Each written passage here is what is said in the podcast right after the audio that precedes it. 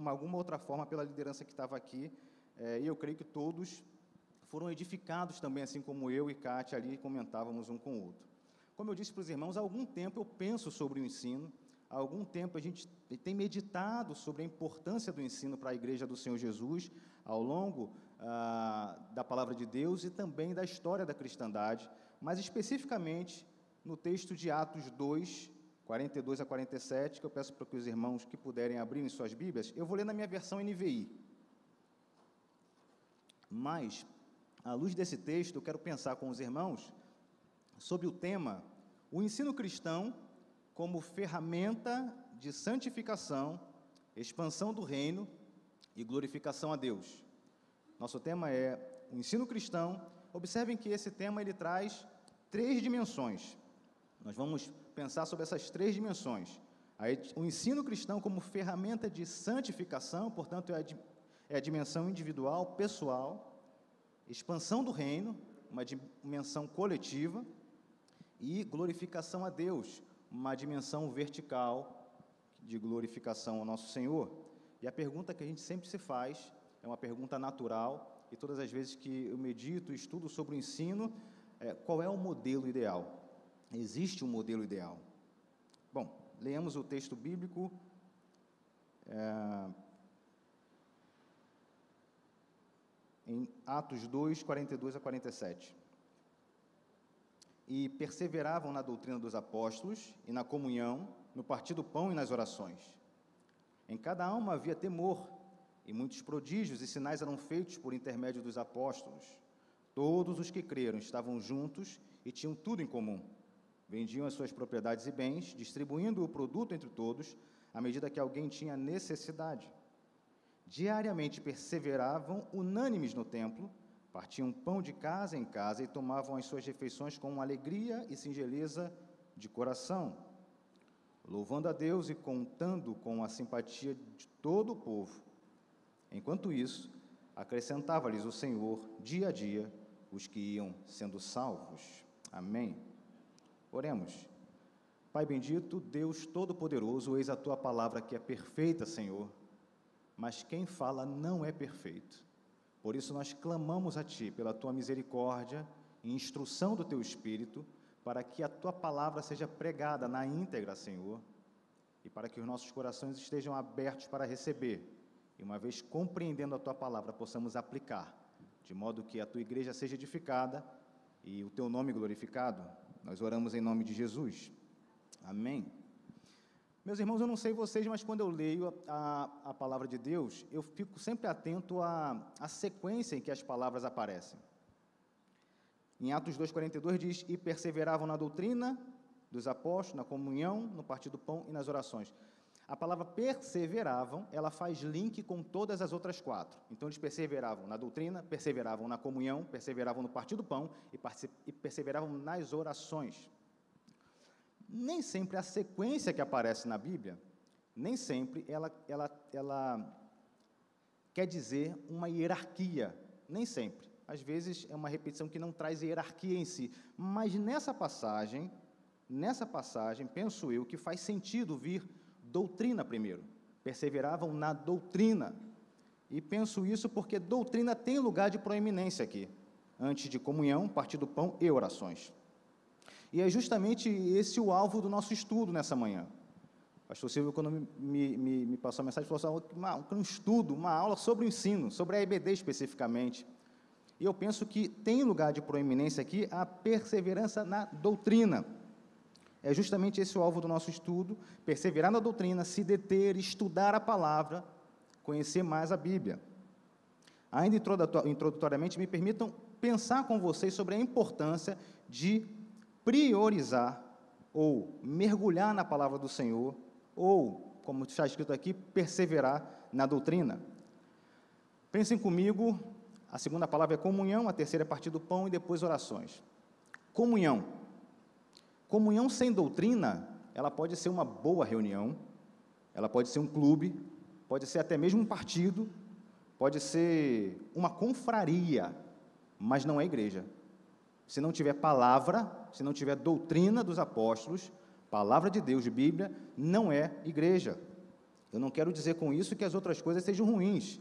Um clube, uma reunião pode ser muito agradável, mas sem doutrina não é igreja. Portanto, a doutrina tem proeminência. Partir do pão, sem doutrina, ela é obra meritocrática. Vocês talvez conheçam alguns grupos que fazem obras para conquistar algo. Eles pensam que fazendo obras, eles vão galgar alguns degraus dentro da sua perspectiva espiritual. Então, fazer partir do pão sem um, uma compreensão doutrinária da palavra de Deus, ela é uma obra meritocrática. O proselitismo. Tem gente que fala assim: ó, eu te dou se você for. Se você quiser ganhar, você vai, que você recebe lá. Isso é proselitismo. Marketing do politicamente correto. Eu e Kátia fizemos parte de uma obra.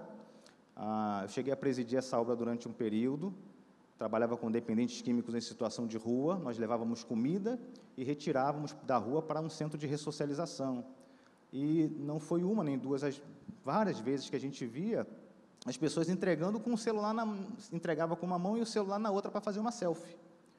É, eventualmente é importante que a gente registre para que a gente preste contas para as pessoas que contribuem com aquela obra, mas não era o caso. Né? Então, tirar a foto para eu sou uma pessoa legal, eu estou contribuindo. Partir o Pão Sem Doutrina é uma ONG. Eu não tenho nada contra a ONG. Mas a ONG não pode fazer a obra que a igreja faz. Porque a obra da igreja é para a vida eterna, é pregar a palavra de salvação. E ONG nenhuma faz isso. Portanto, partir o pão sem doutrina é salvação por obras. Nós fazemos porque somos salvos e não para ser salvo. Nós fazemos porque já recebemos e não para receber. E por último, oração. Oração sem doutrina, oração sem uma compreensão doutrinária, oração sem compreensão da palavra de Deus, ela é mística. Ela vira misticismo. Existe oração que Deus não pode atender, não é porque ele não tenha poder. Ele tem todo o poder, ele é soberano sobre todas as coisas, mas tem oração que é contra os próprios princípios do Senhor. Outro dia eu ouvi uma história de uma uma moça que se apaixonou por um moço, ele era casado e ela orava a Deus, meu Deus, eu quero casar com ele. Como é que vai casar? Que oração é essa, rapaz casado? É a oração que fere o princípio do Senhor, ele não pode atender essa oração. É uma oração mística. Vocês já ouviram falar de oração no travesseiro, oração na rosa, oração no copo d'água? Uma oração que não tem doutrina, não tem compreensão da palavra, ela vira misticismo. Oração forte. Pastor Bruno tem oração forte. Eu refuto na hora. A força está naquele que ouve as nossas orações. A gente não sabe orar. Portanto, oração que não passe por doutrina, por conhecimento da palavra, é uma oração que pode muitas vezes ser mística. Oração que o próprio Senhor não atende, não ouve, não tem prazer em ouvir, porque ela fere o princípio do Senhor. Nós lemos o texto de Atos, e eu não quero dizer que a igreja de Atos era perfeita, não, ela não era perfeita. Igreja perfeita, só a igreja triunfante, quando tivemos com o nosso Senhor. Mas enquanto igreja aqui, militante, na labuta, não existe igreja perfeita. Mas eu penso que Atos 2, quando a igreja se inicia, é talvez a igreja que esteja mais próxima, né, em termos de princípios, daquilo que é o desejo do, do, do nosso Senhor. Mas ela começa em Atos 2, com a pregação de Pedro, os irmãos lembram, e já em Atos 5, a gente tem o caso de Ananias e Safira. Eles mentem né, com, com, com relação ao dízimo. É, depois, em Atos 6, começam algumas queixas das, da, dos judeus de fala grega, reclamando: olha, o, o partido do pão aí não está certo. Então, vocês percebam que são problemas que, que temos hoje em todas as igrejas, são problemas do dia a dia. Então, não era uma igreja perfeita, mas, embora não perfeita, ela mostra importantes princípios basilares para uma igreja saudável. E o que a gente identifica na igreja pós-moderna ou na igreja atual, que mais se distancia da igreja primitiva, é justamente o que se refere a esses princípios basilares ou o que se refere ao ensino. Penso eu que, dentre outras razões, o que mais se distancia da igreja pós-moderna para a igreja primitiva é o que se refere ao ensino. A, a doutrina hoje, ela, ela ganhou uma conotação assim de quase que uma palavra proibida dentro das igrejas. Você não pode falar de doutrina. É uma heresia quase. Nós acabamos de ver que sem o estudo da palavra, sem doutrina, sem uma compreensão bíblica, sem dedicação ao ensino dos apóstolos, nós efetivamente não temos uma vida cristã. Seja no partir do pão, seja na comunhão, seja em orações, se não tivermos uma compreensão doutrinária da palavra do Senhor, nós não conseguimos ser igreja efetivamente. Existe aquela pessoa ainda que eu, eu ouço vez por outra isso, pessoa que fala assim, olha, eu, eu, até eu não estudo muito, eu, eu, eu, confesso, eu não estudo tanto, eu não, não vou à EBD, não estudo em casa, mas, mas, mas eu vivo a palavra na prática. E, e é bonito, eu, é, é até piedoso né, essa palavra, mas é, essa, essa, essa afirmação ou é uma afirmação mentirosa, ou é uma afirmação de uma pessoa que ah, é um ignorante sincero. Ele realmente acredita naquilo, mas ele está na ignorância. Por que eu digo isso? É porque não existe ortopraxia sem ortodoxia, não existe prática sem uma teoria, não existe sabedoria sem ensinamento, não existe vida sábia se a pessoa não tem ensinamento. Portanto, é impossível. Eu acho difícil algum de nós aqui querer ir num médico que você saiba que ele não fez faculdade. Não é, é uma coisa básica. Portanto, não existe prática sem conhecimento teórico anterior. Ou até concomitante, pode ser ao mesmo tempo, mas precisa de conhecimento, precisa de Bíblia, precisa de palavra, de orientação e instrução da parte do Senhor. João 8, 31, 32 diz: Disse Jesus aos judeus que haviam crido nele: Se vocês permanecerem firmes na minha palavra, verdadeiramente são meus discípulos. Permanecer firme não são gotas, não são doses dominicais de palavra. Permanecer firme, perseverar na doutrina dos apóstolos. A verdade é que o ensino bíblico sempre esteve presente no meio do povo de Deus, como forma de aproximação do Criador. Eu vou repetir: o ensino ele não tem um fim em si mesmo. Eu não estudo para, ah, eu quero ser mais intelectual. Não. Eu quero saber mais. O ensino não tem um fim em si mesmo. O ensino bíblico sempre esteve presente no meio do povo de Deus como forma de aproximação do Criador. Portanto, se você quer estar mais íntimo do Senhor, passa necessariamente por conhecer a Sua palavra seja na antiga aliança, seja na nova aliança, através da vida do Senhor Jesus, ao longo da história da cristandade, como eu já falei aqui, passando pela, pela igreja na reforma, passando pelos pais da igreja, depois da igreja na reforma, ao longo da, da, da, da história da EBD, NIBS, quem participou de NIBS aqui? NIBS, Núcleo de Ensino Bíblico, NEBS, aliás, NEBS, NIBS não, NEBS, não? É, é, União de Treinamento, ó, algumas pessoas, seja qual for o formato, mas ao longo da história, o ensino bíblico sempre esteve presente no meio do povo de Deus. E isso, meus irmãos, não é uma, não é uma, uma, uma, uma invenção humana. Isso é providência do Senhor para que sustente o seu povo. Não se trata de uma atividade, não se trata de uma agenda ou de um simples compromisso na agenda, mas se trata de um estilo de vida, buscar cada dia mais da presença do Senhor através da compreensão da sua palavra. Sharon George ele diz o seguinte: a motivação última do ministério educacional é o próprio Deus Trino. Ele não fala do ministério instituição. Eu, por exemplo, sou ministro de ensino na graça, mas o ministério do ensino que cada um de nós aqui é responsável. Portanto, eu quero fazer com vocês hoje, eu quero pensar junto com a igreja hoje numa linha do tempo, ah, na história do povo de Deus, desde os patriarcas até os dias de hoje, sobre o, ensino no meio do povo de Deus. Eu acho que a gente vai levar algo em torno de umas duas horas, mas vou tentar terminar uma hora e quarenta, não é isso, pastor Sávio? Mas a gente vai pensar rápida, vou tentar zipar a história do ensino ao longo da nossa história como povo de Deus. Começando no Antigo Testamento, os patriarcas. Yahvé, sapientíssimo Deus, todo-poderoso, ele, através das orientações que ele dava para os patriarcas, ele já orientava, já direcionava para que o povo vivesse em meio ao ensino da sua palavra. Ele orientava o desenvolver da aprendizagem, da aprendizagem através da lei no próprio lar.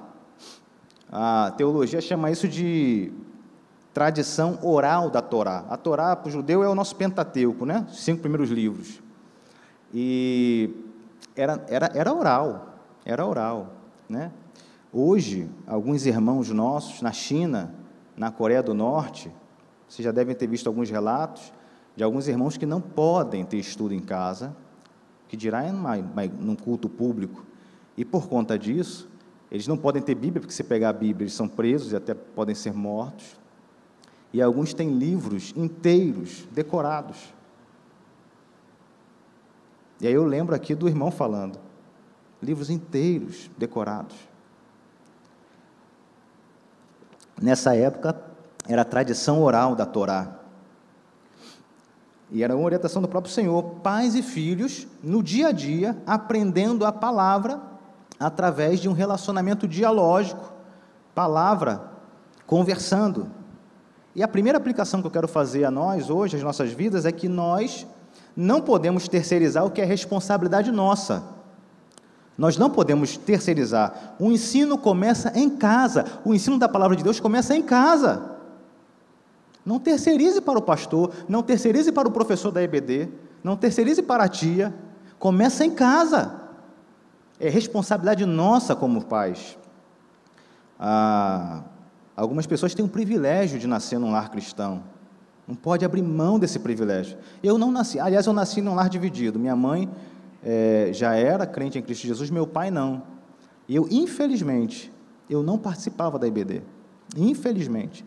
Como isso me fez falta no seminário, como eu senti falta disso e sinto até hoje. Mas, pela misericórdia do Senhor, Ele me conduziu. Mas como é bom, a pessoa que nasce no lar cristão tem o privilégio de ouvir em casa.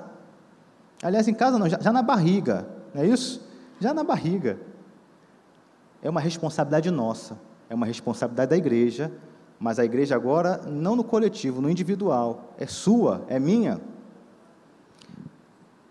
A orientação do Senhor, portanto, era para uma educação dentro de casa, dentro de uma abordagem dialógica e diária. Olha o que fala Êxodo 2, 26 e 27. Quando os seus filhos lhe perguntaram o que significa esta cerimônia, respondam-lhes: é o sacrifício da Páscoa ao Senhor, que passou sobre as casas dos israelitas. Êxodo 13, 8. Nesse dia, cada um dirá ao seu filho: Assim faça pelo que o Senhor fez por mim quando saí do Egito. Cuidado do Senhor para que a história fosse mantida. Deuteronômio 6, 20 e 21. No futuro, quando seu filho lhes perguntar o que significa esses preceitos, decretos, ordenanças que o Senhor, o nosso Deus, ordenou a vocês, vocês lhes responderão: Fomos escravos do faraó no Egito, mas o Senhor nos tirou do Egito com mão poderosa, testemunho doméstico do que o Senhor faz. Provérbio 22, 6 já foi falado aqui. Ensina a criança no caminho que deve andar. Esse texto não faz parte da Torá, não faz parte do, do, do, do Pentateuco. Eu só trouxe a fim de ilustração, porque é um texto de sabedoria. Não é um texto profético, mas é de sabedoria. Ensina o teu filho no caminho. Não ensina o, mas no, junto. Portanto, é uma responsabilidade nossa. Obviamente, os irmãos sabem que existia uma outra figura central também para o ensino na época dos patriarcas, que eram os levitas. Mas o destaque que eu quero fazer sobre os patriarcas é responsabilidade, ou compromisso, ou não terceirize. O destaque que vocês devem guardar no coração é responsabilidade. Ainda no Antigo Testamento, falamos do, dos profetas. A Bíblia hebraica ela é exatamente igual à nossa, ao nosso Antigo Testamento. Ah, o que diferencia são as divisões. Eles fazem, eles, eles, dividem a Bíblia em três seções, né? A primeira seção é a Torá, que eu já falei, a segunda profetas e a terceira escritos. Então, o que a gente compreende como profetas, eles, eles têm um, é um pouquinho maior o que eles compreendem como profetas. Para eles, existem profetas anteriores, anterior ao, ao, ao, ao, cativeiro babilônico, e posteriores. Então, eles têm Josué, Juízes, Samuel e Reis. São livros que para a gente são históricos, mas para ele, profecia e história está muito próximo. Então, eles entendem que livros proféticos é Juízes, Samuel, Josué, Juízes, Samuel, Reis, aí vem Isaías, Jeremias, Ezequiel e todos os outros doze profetas menores. Tudo isso para eles é livro profético. Através desses livros, o que, que a gente encontra na Bíblia? Que a comunidade de Israel, ela abandona o processo educacional, ela abandona o conteúdo de orientação divina. Por isso que a gente vê ao longo da história o povo pecando, Deus pesa a mão, aí o povo se arrepende, ora, corre para o Senhor, o Senhor alivia, daqui a pouco eles pecam de novo, o Senhor pesa a mão. Não é assim a história? Vai mostrando porque eles abandonaram. Muita, muito, muitos casos de, de, de, é, de adoração a falsos deuses. Vocês lembram? Muitos casos assim de abandono total da fé, né? adorando deuses estranhos. E tanto é que Juízes 21, 25 vai falar assim: naquela época não havia rei em Israel, cada um fazia o que lhe parecia certo. Uma verdadeira bagunça, porque tinham abandonado a orientação, a pedagogia do próprio Senhor, com raras exceções, obviamente, e por isso que aparece a figura dos profetas aqui, já num período pós é, patriarcas, aparece a figura dos profetas, como, como, como vocação, como como uma espécie de ofício, né? Porque Moisés também era, mas aqui como uma espécie de ofício já. O povo, nesse período, ele vivia um, um, um tempo de questionamento sociopolítico, algo do tipo assim, a gente ouve hoje, mas como é que Deus pode estar nisso? É, mas como é que isso aconteceu? Como é que pode? Olha, essa, essa, essa, essa desgraça aconteceu aqui. É, como é que Deus pode estar nisso? Começa a duvidar de Deus. Os irmãos já devem ter ouvido isso aqui ou acolá. Mas como é que foi isso? Então, quando Deus pesava a mão por conta do pecado do povo que tinham abandonado o ensinamento do Senhor, existia esse questionamento sociopolítico. Por que, que essas nações são mais poderosas? Por que, que essa nação está mais rica? Por que, que a gente está sendo oprimido? Existia esse questionamento.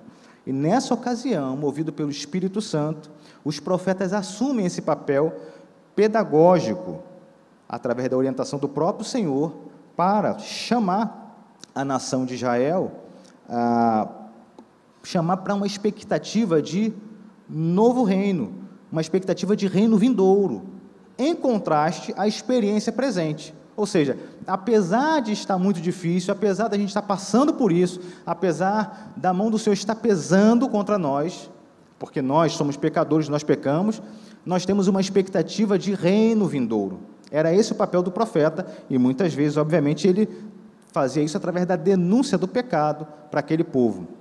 E três curiosidades, a gente falou sobre ensino aqui, e como eu falei, assim, o Espírito Santo de Deus, ele, ele trabalha assim de uma maneira muitas vezes misteriosa. Então, tudo que foi dito aqui, eu fiquei pensando, meu Deus, eu só, eu só não vou embora falando assim, já, já, já falou tudo, porque eu creio na repetição para o aprendizado e, e creio na ação do Espírito Santo. Mas assim, estava falando aqui de data show para a EBD, né? Você vê que coisa interessante, os profetas, algumas curiosidades aqui, que o tudo mão do Senhor. Existem relatos internos da Bíblia, existem relatos externos também, que nessa época já existia uma escola de profetas. Então, já existia um cuidado de preparar as pessoas que iriam ensinar. Eles ensinavam quem iria ensinar. Olha o que fala uh, 2 Reis 4, 38. Depois, Eliseu voltou a Gilgal Neste tempo, a fome assolava a região. Quando os discípulos dos profetas estavam reunidos com ele, percebe? Já existia assim um discipulado dos profetas, preparando para. Era uma escola assim, grosso modo, era uma escola de líderes preparando professores para a EBD, né? preparando o pessoal para ensinar o povo. Uma outra curiosidade é que uma das grandes contribuições dos profetas nesse período foi a pregação a pregação dos profetas. Eles começavam a pregar para o povo e é uma grande contribuição. O cuidado que a gente tem que tomar é porque houve uma supervalorização da pregação é, em contrapartida ao ensino. Porque, veja, a pregação pública ela, ela, ela, é importante, ela que vai dar o norteador, é o púlpito que dá o norteador do ensino da palavra, mas ela sozinha, ela não é suficiente. Você quer ver uma coisa? Quem aqui lembra o que foi pregado há 30 dias atrás aqui na igreja? Provavelmente a maioria não lembra, né? Por quê? Porque a pregação, ela é bênção, viu, meus irmãos? É ela, ela que dá o norteador, mas precisa de outras ferramentas para que o ensino fique. É a EBD, é a devocional em casa, é o estudo ao, longo da semana, percebe? Então, houve uma supervalorização da pregação pública na época dos profetas, mas é uma excelente contribuição. E a, a, a última, a última curiosidade é que eles se valiam de recursos visuais, é interessantíssimo. Os profetas se valiam de alguns recursos que eles tinham à época para promover uma maior atenção, como a gente teve aqui hoje, como o teatro chama atenção, né? A Kátia, a Kátia, a Kátia ficou ali do lado, assim, olha, que coisa, a gente precisa fazer isso lá na graça também. Olha, chamou atenção. E eles se valiam disso. Isaías 22 diz que o profeta chega a andar nu para chamar atenção. Não estou falando que deve fazer isso hoje, eu estou só trazendo qual foi a prática ali. Qual foi a prática? Para chamar a atenção. E foi o Senhor que mandou, diretamente. Jeremias 19,10 diz que o profeta quebra o vaso do olheiro para demonstrar o que o Senhor faria. Ele quebra o vaso na hora, para chamar a atenção. Ezequiel 4, 1, 2 informa sobre a demonstração, que é através de uma cidade de barro em miniatura. Uma maquete. Uma maquete. Era o data show da época, talvez. Faz uma maquete de, de, de, de barro em miniatura para chamar a atenção do povo. Como é que seria assim o cerco? Em todas as ocasiões, o próprio Senhor ordenou. Então percebam o cuidado do Senhor com o ensino do seu povo ao longo do tempo. O Senhor providencialmente estava ali sustentando, dirigindo, orientando para chamar a atenção do seu povo, para que eles perseverassem na doutrina. Meus irmãos, eu, eu, eu, não importa a estratégia, tampouco as circunstâncias que a igreja passe. Não importa qual a estratégia para o ensino, não importa quais as circunstâncias, se está cheio, se o pessoal não vem, se o pessoal está enchendo, se o pessoal não quer, não importa, não importa. Contanto que o próprio Senhor, através da sua palavra revelada, que é a Bíblia, seja a fonte do aprendizado. Não importa qual é a estratégia, a gente está da doutrina dos apóstolos, da doutrina dos apóstolos, seja a fonte do aprendizado. Esse é que é o mais importante. É esse o compromisso para o qual ele nos chama. Então, cuidado, a gente tem que tomar cuidado com o pragmatismo. O que, é que o pragmatismo diz?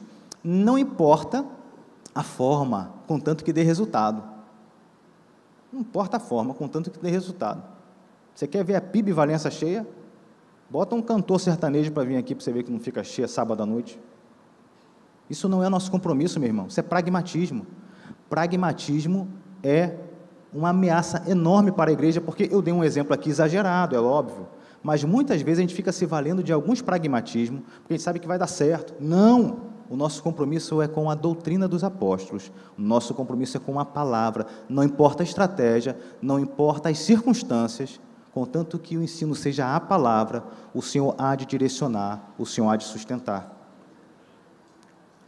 Ainda no Antigo Testamento, por fim, surge a figura dos escribas. Os escribas tomam o lugar dos profetas, tomam, ah, por assim dizer, né? É, é uma transição que há dos profetas para os escribas, pelo menos no que se refere ao ensino. Essa transição acontece no cativeiro babilônico e depois do cativeiro babilônico. Os escribas, eles representam um ensino, assim, uma educação mais especializada. Eles eram uma espécie de profissionais da lei, no bom sentido da palavra, pessoas que, se, que estudavam, se dedicavam para o ensino da palavra.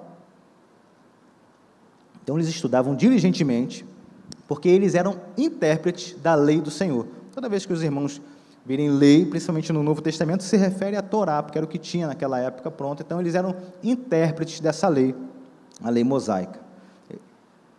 Aliás, eles são fruto do, do, do advento das sinagogas. As sinagogas nascem no cativeiro babilônico. O povo, finalmente, no cativeiro babilônico, depois que a mão do Senhor pesa eles falaram assim: olha, realmente é melhor a gente sair fora desse negócio de idolatria. Não está dando. Então, para que fosse, fosse preservada a palavra do Senhor, começam as sinagogas. Os escribas, eles nascem junto com as sinagogas. Tanto Grosso modo, a sinagoga era, em certa medida, assim, uma escola da lei mosaica, e o material de estudo dessa, dessa escola era a própria lei. Tudo providência do Senhor, tudo a mão do Senhor para preservar a sua doutrina. Vocês percebem? Eu estou fazendo uma linha do tempo aqui sobre o ensino, mas o Senhor sempre esteve com a sua mão poderosa a sustentar homens, a sustentar ah, nossos irmãos, para que essa doutrina, para que a palavra pudesse chegar até nós. Desse período dos escribas, a gente pode destacar Esdras como um modelo. Ele não é só um pregador, mas é um pregador que um pregador professor, né? Ele trabalha, ensina, convivendo no meio da, da, da congregação. Esdras 7, 6 diz o seguinte: Este Esdras veio da Babilônia. Ele era um escriba que conhecia muito a lei de Moisés, muito a lei de Moisés, dada pelo Senhor, o Deus de Israel. 7,10, Esdras 7,10 diz assim: Pois Esdras tinha decidido dedicar-se a estudar a lei do Senhor. Ah, essa palavra decidido é uma palavra fortíssima para mim. E nós fomos encorajados hoje aqui. A liderança que estava aqui encorajou a gente. Decida por estudar a palavra de Deus. Decida por estar na EBD. Decida por estar aqui estudando a palavra do Senhor. Então, fala, pois Esdras tinha decidido a dedicar-se a estudar a lei do Senhor e praticá-la. Percebem ortodoxia e ortopraxia? Estudar a lei do Senhor e praticar. E mais ainda, a ensinar os seus decretos e mandamentos aos israelitas. O destaque que eu quero fazer para profetas e escribas, que vocês podem guardar no coração, líderes bíblicos, líderes que trazem palavra de Deus. A igreja precisa buscar líderes bíblicos, líderes que tratam da palavra de Deus. Louvado seja o Senhor pela vida de pastor Silvio, de pastor Sávio. Precisamos de líderes que tratem da palavra de Deus. Os profetas e os escribas, nesse sentido, eram boca de Deus, porque traziam palavra, doutrina, doutrina integral da palavra do Senhor. Parece óbvio a gente falar isso hoje, mas o que a gente vê ao longo ah, do Brasil, da Bahia, de Salvador, é, são líderes que não têm palavra. Você prega tudo no púlpito, menos palavra. Filosofia, sociologia, antropologia, mas não tem palavra. Portanto, o destaque é líderes bíblicos, professores de ABD que tratem de palavra de Deus. Passando para o ensino do Novo Testamento, nós temos Jesus, plenitude dos tempos, e nós encontramos nosso mestre por excelência, Jesus Cristo. Ele não só é o mestre, como ele é a própria mensagem, o próprio Deus, o Messias, aquele cuja história e vida já são ensinamentos em si. Aliás, um dos ministérios do Senhor Jesus é o ministério do ensino. Em que pese o fato de Jesus ser um pregador também, o seu ministério era eminentemente voltado para o ensino. Até quando ele pregava, ele ensinava. Vocês percebem isso nas pregações do Senhor? Ele ensinava o tempo todo, mestre por excelência. O ministério do Senhor Jesus foi forjado por um ensino de alta qualidade, profundo, didático, pessoal, vida na vida, e através do exemplo e do serviço. Exemplo e serviço. Marcos 1, 21 diz assim: Eles foram para Cafarnaum e assim que chegou o sábado, Jesus entrou na sinagoga e começou a ensinar. Ele foi para a sinagoga porque ele sabia que tinha gente ali para aprender. Começou a ensinar. Mateus 4, 23 diz: Jesus foi por toda a Galiléia ensinando na sinagoga deles, pregando as boas novas do reino e curando todas as enfermidades e doenças entre o povo. De novo, sequência, está vendo a sequência? De novo, sequência, ensinando eu acho que a gente fez uma confusão, talvez em Mateus 28, 19, porque fala, portanto, vão e façam discípulos de todas as nações, e a gente sempre coloca a ênfase no id. Estou falando que o id é ruim, mas a ênfase não está no id. A ênfase está em fazer discípulos, a ênfase está em ensinar. Porque se você botar só o id, sem fazer discípulos, né, teve um período, década de 80 talvez, A quantidade de missionário que queria fazer missões na Europa era incrível, enorme. Todo mundo queria fazer missões na Itália, na Espanha. Hoje até precisa, tá, meus irmãos? A Europa está abandonada. Mas não é só o ID, é fazer discípulos. O ensino. E de fazer discípulos. A ênfase está em fazer discípulos, não é só o ID. Portanto, Jesus também nos orienta a ensinar a fazer discípulos. J.M. Price diz que nos evangelhos, Jesus é chamado mestre não, apenas, não menos de 45 vezes e nunca se fala nele como pregador. Fala-se em Jesus ensinando 45 vezes e 11 apenas pregando. E assim mesmo pregando e ensinando, como eu já falei. Toda a obra de Jesus estava envolta de uma atmosfera didática. Toda a obra do Senhor e toda a igreja do Senhor Jesus deve estar envolta a essa mesma atmosfera didática do ensino da palavra. Sharon George diz o seguinte: a característica dominante do mestre era a encarnação da verdade, ou seja, ele era um exemplo e modelo de tudo que ensinava. Em se tratando do, do ministério do ensino exercido por Senhor Jesus, nós podemos sim afirmar que Jesus ensinava vivendo porque vivia o que ensinava o tempo todo. Jesus ensinava vivendo porque vivia o que ensinava o tempo todo. E o destaque que eu faço aqui para a vida do Senhor Jesus, para vocês guardarem no coração, é serviço. Jesus serviu através do ministério do ensino. Serviço.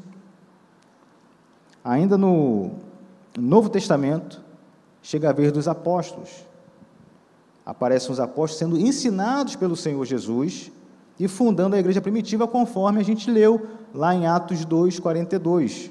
Eles se dedicavam ao ensino dos apóstolos. A comunidade toda vivia essa atmosfera do ensino também. Eles entendiam que, para que uma igreja possa crescer, ela precisa crescer no conhecimento. Marshall fala isso, é um livro muito bom. É, Oh, meu Deus, esqueci o nome do livro. A Trelice e a Videira. Muito bom. Não adianta, o, o, o templo, a igreja, tá, o prédio está cheio. Às vezes a igreja está vazia, pequena. A igreja cresce na medida que os seus membros crescem, a igreja cresce na medida que o corpo cresce no conhecimento. E aquela comunidade ela estava envolta nessa atmosfera didática, de ensino. Atos 6, 1 e 2 fala assim: Naqueles dias, crescendo o número de discípulos, os judeus de fala grega entre eles queixaram-se. A gente já leu esse texto aqui, né? Já falei. Porque as viúvas estavam sendo esquecidas. É, é, é, é, é um problema simples para deixar para lá? Não, é importante. As viúvas de fala grega estavam sendo. É, não estavam recebendo a mesma coisa que as viúvas de fala é, judaica. Estava tendo ali um, um desequilíbrio e foram fazer queixa aos apóstolos.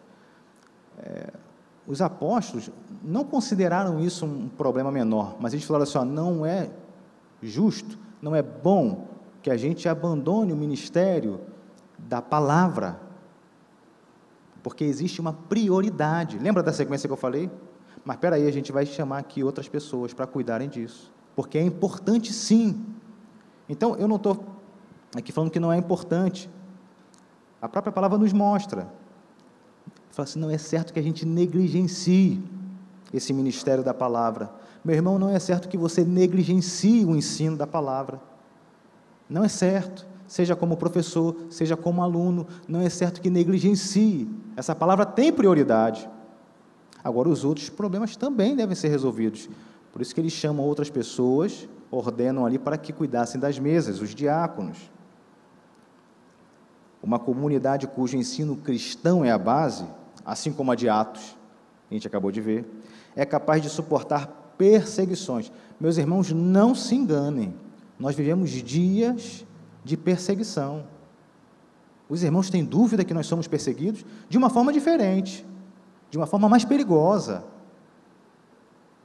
Porque na igreja de Atos, o pessoal era morto e já ia logo para a glória. Hoje eles perseguem nossos filhos, ideologia estranha. É o tempo todo. Não se engane, nós vivemos, pastor Sábio falou isso aqui hoje. Vemos uma guerra. Aliás, pastor sabe falou de, de, de espada, mais uma experiência do ferry, viu? Eu estava no ferry com Kátia e Kátia estava comendo para variar. Aí escutou uma pessoa falar assim do lado assim, um, um senhor falando com a mulher assim, eu só ando armado. Aí Kátia já olhou para cá. Aí a moça viu que Kátia olhou e falou assim: é mesmo, ele só anda com a Bíblia. graças a Deus, graças a Deus. Mas foi um susto. Mas nós vivemos uma guerra, meus irmãos. Nem sempre a gente tem essa espada fisicamente para carregar, deveria, né? Mas tem que estar aqui, ó. Porque Satanás, ele é um excelente teólogo, mas mesmo assim continua sendo Satanás, porque ela não entra. Ela não entra. Então, a gente não está falando aqui de um estudo intelectualizado. Vivemos uma guerra. Uma comunidade cujo ensino cristão é a base é capaz de suportar perseguição e fazer dessa perseguição motivação ainda maior para crescer no conhecimento e na graça. Perceba que uma comunidade que está firmada na palavra, ela não é uma comunidade circunstancial. Ah, está pesado, eu saio. Não. Tem perseguição, é motivação ainda maior para que eu cresça no conhecimento da palavra do Senhor. Isso não é ideia minha. Atos 5, 41, 42, diz assim: Os apóstolos saíram do sinédrio alegres por terem sido considerados dignos de serem humilhados por causa do nome. Todos os dias no templo e de casa em casa não deixavam de ensinar e proclamar que Jesus é Cristo. Que palavra maravilhosa, meus irmãos. A despeito de toda circunstância, sendo humilhado, apanhando, assim, oh, Alguém já fez isso aqui? Eu, eu nunca consegui fazer, meu irmão. Olha que coisa boa, fui humilhado pela palavra, glória a Deus. Eu fui digno de ser humilhado por conta da palavra. E por conta disso eu ensino ainda mais. Por conta disso eu venho mar para EBD. Já tocou para mim aqui. O livro de Atos não traz uma foto. O livro, ele traz um filme. Ele mostra a igreja na sua dinâmica. Esses irmãos de Atos, eu já disse, não são perfeitos mas a despeito do contexto de perseguição, continuam firmes. E esse é o desafio para a gente hoje: ensinar e proclamar o Senhor. Era uma comunidade que formava crentes capazes de se autoalimentar. Lembram que os apóstolos foram receber uma queixa e diante dessa queixa eles chamam outras pessoas. Por que chamaram outras pessoas? Porque essas outras pessoas estavam capazes, eram capacitadas para exercer aquela outra atividade. Pessoas que são capazes de se autoalimentar. Jesus prega, Jesus forma os discípulos, mas não para serem seus ah, dependentes, não, para que eles pudessem ir e pregar às nações. Esses discípulos, por sua vez, outros e outros, mas nunca fazendo gente dependente. Pessoas que eram capazes de se autoalimentar. Os apóstolos aprenderam com o Mestre e fizeram assim. Em algum momento da história, nós perdemos essa perspectiva. O crente deve ser capaz de se autoalimentar, não depender somente, mas de se autoalimentar. Não estou querendo dizer com isso que devamos buscar somente sozinho. A igreja acontece na comunhão dos santos. Mas você precisa ser capaz de se autoalimentar. E o destaque que eu faço é capacidade de autoalimentação na vida dos apóstolos. Falando agora do ensino no período, saímos da Bíblia agora, finalizamos o Novo Testamento. Paz da igreja, primeiros cinco, seis séculos. Aqui se inicia o desenvolvimento do catecumenato, o interessado em abraçar a fé cristã, ele tinha que passar pelo preparo do batismo. Sabe quanto tempo era esse preparo? Três anos. É quase um seminário. Três anos. Bora, aqui do meu lado. Para aprender. Hipólito de Roma diz o seguinte: o neófito deveria compreender um certo ensino dogmático, dogma, doutrina, imoral. E é esse processo chamavam catequese. A gente pensa que catequese é coisa de católico, não é. Eles que se apropriaram dessa palavra. Catequese é ensino. Depois um salto do século V, VI para a reforma. A gente está chegando agora aqui já em 1517. E a reforma, Lutero, os reformadores nunca tiveram a intenção de criar um cisma, nunca pensaram em abrir a igreja protestante. Não era essa a intenção. Eles queriam sim repensar o que acontecia, queriam sim resgatar os princípios, viver os princípios bíblicos, essa era a intenção. Mas uma vez que ficou evidente essa separação, uma vez que houve esse cisma, eles foram expulsos da Igreja Católica, ah, o povo se perguntava naquela época qual é a igreja verdadeira. Lembra que eu falei aqui no começo qual é o modelo de EBD? O pessoal perguntava naquela época qual é a igreja verdadeira? A igreja papal, a igreja institucionalizada lá do, do, do, do, do império, ou essa igreja nova, a igreja protestante que estava abrindo na época? A primeira, a resposta que os reformadores davam, a primeira delas era o seguinte: eram três características. A primeira delas era fiel pregação da palavra, fiel doutrina. Percebem o lugar de proeminência do ensino da palavra do Senhor?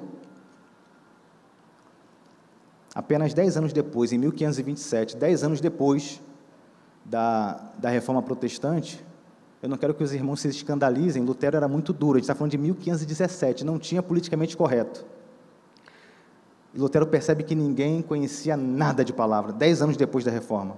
Ninguém conhecia nada de mais basilar, nem pastores e nem as congregações, nem as igrejas.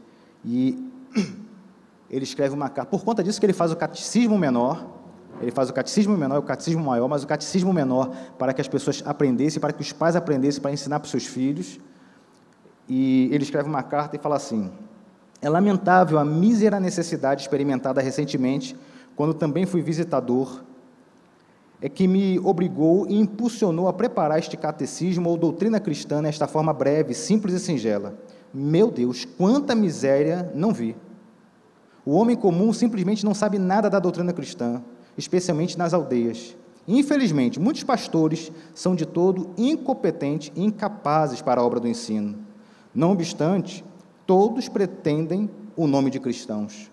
Estes batizados, aliás, estão batizados e fazem uso dos santos sacramentos. Aqui ele está falando da ordenança, né? Batismo e ceia. Não sabem nem o Pai Nosso, nem o Credo, nem os Dez Mandamentos. Vão vivendo como brutos e irracionais suínos. Ah, Lutero não aliviava aqui, não estou falando que está certa a linguagem dele, mas assim, dada assim, ele ficou chocado, dez anos após a reforma, ele ficou chocado quando ele visitava algumas regiões, falou, meu Deus, nem os pastores sabem nada de mais básico. Portanto, nasce ali em Lutero uma espécie de treinamento, uma preocupação para um treinamento para que os pais pudessem pastorear, a, a grosso modo, a sua família, para incutir, para que pudessem incutir a palavra de Deus em seus filhos e depois o catecismo maior para que as lideranças, né, os pastores. Só algo familiar para os irmãos? Lembra de, dos patriarcas? É em casa, responsabilidade? É a mesma coisa. Já na era moderna, o movimento que efetivamente mudou o rumo do ensino cristão foi capitaneado, e a gente já viu aqui, por Robert Hikes. Começou com John Wesley, mas a pessoa que ah, ganhou mais notoriedade foi Robert Hikes, com a criação, já no final da Era Moderna, em 1783, com a Escola Bíblica Dominical na Inglaterra. As crianças trabalhavam nessa época, 12 horas por dia, e domingo ficavam ali, é, viravam marginais mesmo. Domingo não tinham que fazer, bebiam, brigavam.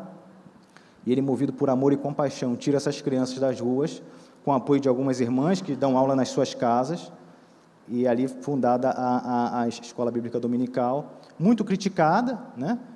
a gente viu aqui no vídeo, profanava o domingo, mas reconhecidamente diminuiu drasticamente a, a, a criminalidade ali de Gloucester.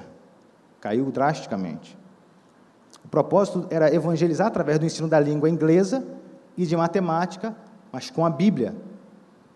No Brasil, os irmãos viram aqui também no vídeo, chega no Rio de Janeiro, lá em, em Petrópolis, os missionários que na sequência deram, deram, deram, acabaram fundando a igreja congregacional. E de 1800 para cá, 1800 e 55, cá estamos nós, na maior escola do mundo. Mas percebam que a história bíblica e a história da a história da, da humanidade, a gente foi sustentado pelo Senhor para que a gente pudesse ter essa escola hoje. E dói no coração quando essa história, essa, história, essa escola não é valorizada. Isso é um privilégio que nós temos. Pessoas morreram por essa palavra. Pessoas deram a vida para que a gente pudesse ter essa escola. Pessoas enfrentaram todo o status quo da época, que era contrário, para que a gente pudesse ter essa história. Quero caminhar para a conclusão. Nós percebemos aqui um ensino ao longo de toda a história, como eu falei. Mais do que isso, a gente precisa perceber que o ensino é do ensino que traz o desenvolvimento para a vida cristã, seja verticalmente ou horizontalmente, como eu falei. O ensino não é um apêndice, ele não é uma programação só da igreja, ele é algo, ele não é algo acessório. O ensino é principal. O ensino é em comunhão. Ensino em comunhão. Você pode estudar sozinho, lógico, mas o ensino é em comunhão. É privilégio para a gente, é bênção de Deus. Não existe vida prática do Evangelho sem ensino, sem estudo, sem palavra em comunhão. Você faz ideia de quantos lugares é proibido esse ensino, meus irmãos? A gente, às vezes, é, é tão fácil para a gente que a gente não dá valor. Mas a maior problemática, penso eu, eu falei que a maior diferença da igreja primitiva para a igreja pós-moderna é o ensino, o abandono do ensino. E a principal problemática, talvez, nesses dias, é porque cada um tem uma verdade. O nosso ensino passa por uma compreensão básica de que só existe uma verdade. E hoje todo mundo tem uma verdade. Somos plurais, né? Cada um tem a sua verdade. Você não pode atacar a minha verdade, porque a verdade é minha. Talvez esse seja o principal problema. As pessoas querem acreditar que não existe uma verdade absoluta. Mas a palavra de Deus nos diz em João 14, 6, Jesus falando: Eu sou o caminho, a verdade e a vida. Sim, existe uma verdade absoluta e é Jesus. Ele é a nossa verdade. A palavra é a revelação da verdade e Jesus é a manifestação dessa verdade. A falta de compreensão dessa verdade é o que distancia algumas comunidades que a gente vê daquilo que é uma verdadeira igreja do Senhor Jesus, daquilo que é uma igreja saudável. Walter McAllister, ele diz o seguinte: a igreja de verdade está na verdade. É simples, né? A igreja de verdade está na verdade. É impossível uma igreja que não esteja na verdade ser uma igreja de verdade. Eu fiz uma pesquisa em Salvador, deve ter uns três anos, eu acho, nas igrejas batistas, né, soteropolitanas, que a, a, a, despeito do tempo de batismo e a despeito do tempo que frequentava a EBD, eles, as pessoas não sabiam assim explicar o que era mais básico, mais básico na fé, que demonstra um total esvaziamento doutrinário da palavra de Deus. Eu estou convicto, meus irmãos, que nós passamos por uma crise do ensino cristão no mundo, no mundo, não é no Brasil, não é Salvador, mas no mundo, não é Valença a gente passa por uma crise do ensino cristão. E as igrejas têm sido impactadas todos os dias por conta dessa crise de ensino. É flagrante a fissura que existe entre a educação cristã de outrora e hoje. Ela foi diluída. O formato pode ser alterado. Televisão, virtualmente, se for necessário, o formato pode, mas a essência não pode, jamais. E eu dou graças a Deus pela PIB de Valença, Louvado seja o Senhor, porque esse culto aqui, ele mostra o valor que essa igreja dá para o ensino. Esse culto, ele mostra o valor que a liderança coloca no ensino, o desejo no coração da liderança dessa igreja, para que essa igreja seja pautada no ensino. Meus irmãos, vou falar um negócio muito, muito, muito forte para vocês aqui, mas é uma realidade. Tem pastor que não tem interesse que a igreja cresça no ensino. Isso é uma tristeza. Mas existe. Louvado seja o Senhor pela PIB de Valença que investe no ensino e deseja que essa igreja esteja firmada naquela que é a palavra da verdade. Nós devemos orar, participar mais, orar pela EBD. E por falar em EBD, qual é o nosso modelo? Ou melhor, como ter uma EBD que atenda ao tema dessa reflexão, que foi o ensino cristão como ferramenta de santificação, expansão do reino e glorificação a Deus. Bom, eu não tenho uma receita de bolo, mas eu penso que vimos alguns destaques que podem nos ajudar, que podem nos direcionar. O primeiro destaque que eu fiz foi: assuma a sua responsabilidade. Não terceirize, começa em casa. Todos nós aqui temos responsabilidade, começa em casa a preservação da doutrina. Eu ia para a EBD, falei que minha, meu pai não era crente, minha mãe era, eu, eu, eu não ia para a EBD, mas eu ia para a igreja a reboque. Eu me botava dentro do ônibus e ia. Vamos embora. E graças a Deus por isso. Assuma a sua responsabilidade. Destaque dois que eu fiz, líderes bíblicos. Graças a Deus pela PIB de Valença. Líderes bíblicos. O pessoal escolhe igreja hoje se tem ar-condicionado, se o banco é acolchoado, se o batistério tem água morna. Se fica perto da minha casa. Às vezes é até bom, mas deve escolher igreja porque tem pregação da palavra. A igreja não pode ser escolhida porque, ah, porque é bonitinha, pela pregação da palavra. Líderes bíblicos. Então, oriente. Às vezes a pessoa não mora em Valença, tem um parente, mora em outro lugar. Procure líderes bíblicos. Destaque 3. Capacidade de se autoalimentar. Nós precisamos ser capazes de nos autoalimentar e fazer discípulos para que possam se alimentar também. Isso faz toda a diferença. Era a tônica da igreja de Atos, era a tônica dos apóstolos. E o destaque 4, nós vemos no Senhor Jesus, é de servir, meus irmãos. Não pense que só o professor da EBD que serve, não. Eu sou professor de EBD também. A gente dá aula até para um aluno, não é? Dá aula para um aluno. É um aluno a gente dá aula, feliz da vida. Mas não é pelo número, mas você fica com o coração e fala, poxa, mas tinha outros quatro matriculados aqui. Poxa, cadê esses quatro? Tinha dez aqui nessa classe, oh meu Deus. Ano passado, a classe de jovens tinha uns, uns 30 matriculados. falei, glória a Deus. No dia a dia tinha sete. Eu falei, ô oh, Senhor, cadê? Mas compromisso em servir, para que a realidade do texto que nós lemos, de Atos 2 a 47, no 47 fala, louvando a Deus e contando com a simpatia de todo o povo. Enquanto isso, acrescentava-lhes o Senhor, dia a dia, os que iam sendo salvos. Assim seja com a PIB de Valença em nome do Senhor Jesus. Amém. Amém.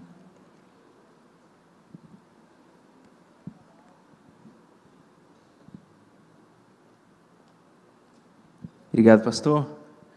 Queridos, encerrarmos nosso culto, queria convidar aqui os professores da nossa escola bíblica dominical. Se você é professor, chamar as coordenadoras também, por favor. Pastor Bruno, chamar o senhor aproveitar o senhor aqui. Venham cá, professores.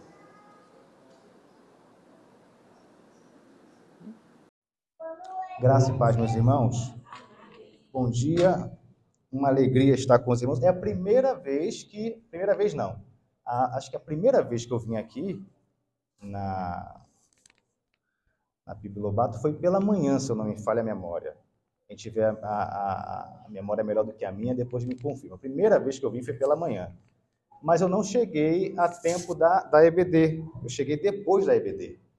Então, hoje é o primeiro domingo que eu estou com os irmãos na EBD e glorifico a Deus pela vida dessa igreja, pelo seu comprometimento com a EBD. EBD, eu costumo dizer que também é culto.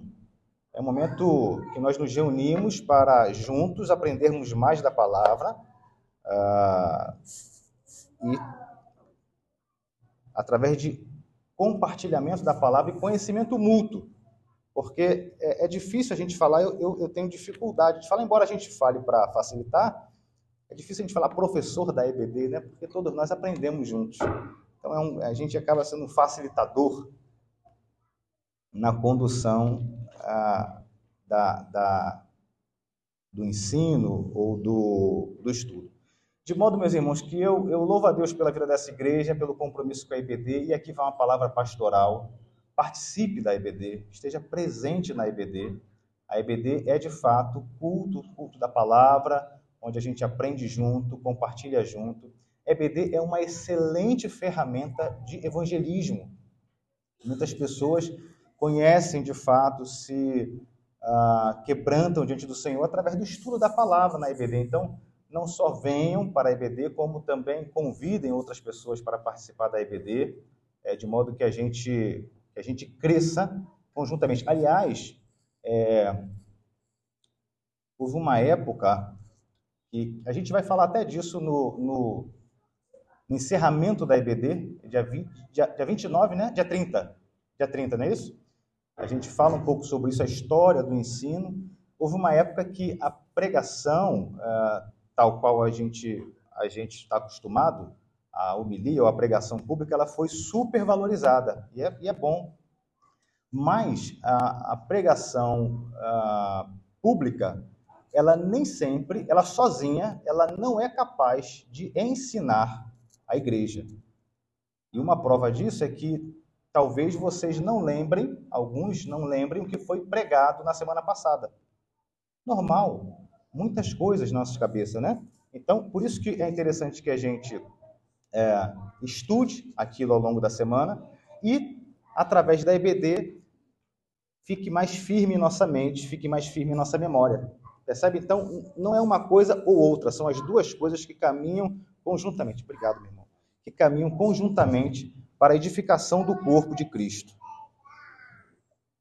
A, a outra coisa que eu queria dizer, a gente tem uma reunião marcada com a diretoria para segunda-feira, peço que os irmãos continuem orando.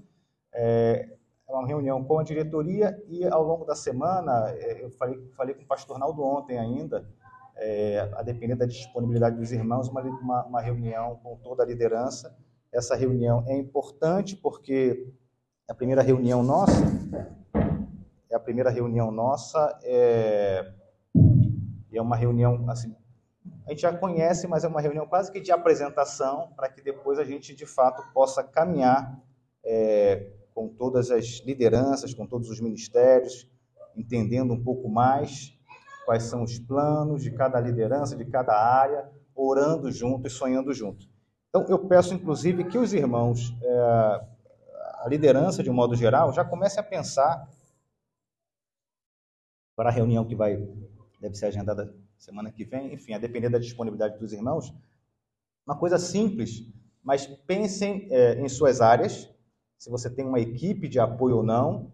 Ah, pensem em quais são as suas atribuições principais, suas responsabilidades principais e no que, que você sonha, no que, que você tem orado para, que, para o desenvolvimento dessa área.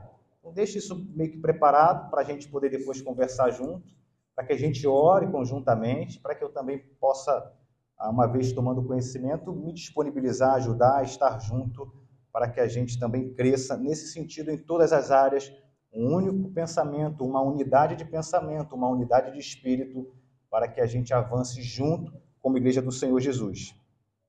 Hoje, é, essa semana, aliás, foi uma semana muito, muito corrida para a gente, por isso que Kátia não está aqui. Kátia, se Deus permitir, estará conosco aqui à noite. Mas como a gente. A Assembleia da, da, da, da, de Lobato foi na semana passada, e eu já tinha assumido um compromisso com a PIB de Lobato de assumir imediatamente, a minha vontade, o meu desejo era de estar com os irmãos hoje. Mas a gente não anunciou ainda na graça. Então, hoje, Kátia, por uma questão de zelo, ela, ela deu aula, está dando aula na IBD, para se despedir da turma. Então, pedi até para a gente, vai terminar um pouquinho antes, eu corro para a graça, para é, anunciar, para informar a igreja de um modo geral é, sobre a nossa saída, em questão de respeito também, de zelo pela igreja, uma palavra de gratidão. Mas eu não queria pedir para ninguém vir pregar aqui hoje, eu queria estar com os irmãos. Eu falei: ó, eu te reduz 10 minutinhos, a gente está junto e eu corro para lá depois, de modo que a gente vai finalizar a nossa participação lá para de fato como eu já tenho feito, se dedicar 100% aqui. Essa semana foi uma semana de estudo, alguns irmãos já me passaram algumas informações para que a gente, uma vez conhecendo mais, a gente possa uh, contribuir ainda mais.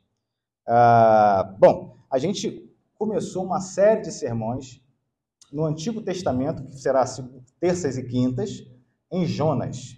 E aos domingos nós temos uma série de sermões que serão concentrados em João. Então, Jonas do Antigo Testamento, terça e quinta, e João no Novo Testamento, aos domingos. Eu falava aqui na quinta-feira, se não me falha a memória, quinta-feira última, eu falava que eu penso ser a melhor dieta para uma igreja, a melhor alimentação para uma igreja, a pregação expositiva da palavra de maneira sequencial, de modo que o pregador não escolhe o que prega, mas a própria palavra se impõe àquilo que deve ser pregado.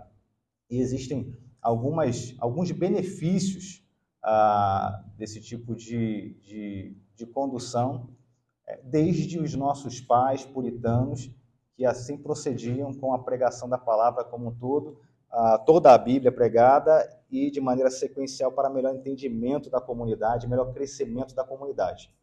É, então, por último, depois a gente ora. Alguns irmãos nossos estão fazendo concurso hoje. Peço que os irmãos orem também. Acho que o concurso é meio-dia, né, Bruna? É, né? Meio-dia? Peço que os irmãos também orem nesse sentido para que o Senhor ilumine suas mentes, recordem daquilo que estudou, momento de pressão, de nervosismo. Então, também coloquem isso nas suas orações. Mas hoje, como dito, nós vamos pensar, nós vamos refletir juntamente ah, no livro de João e o título da nossa reflexão é Vivendo como Testemunhas de Jesus. Vivendo como testemunhas de Jesus. Viver como testemunha de Jesus envolve muita coisa, inclusive na IBD, ah, pela instrumentalidade do nosso irmão, o Senhor já nos deu algumas diretrizes de o que é viver como testemunha do Senhor Jesus, e que já fomos edificados nessa manhã, e nesse momento pensaremos mais detidamente sobre vivendo como testemunhas de Jesus à luz do texto de João, Está no, verso, tá no capítulo 1, do verso 19 ao 34.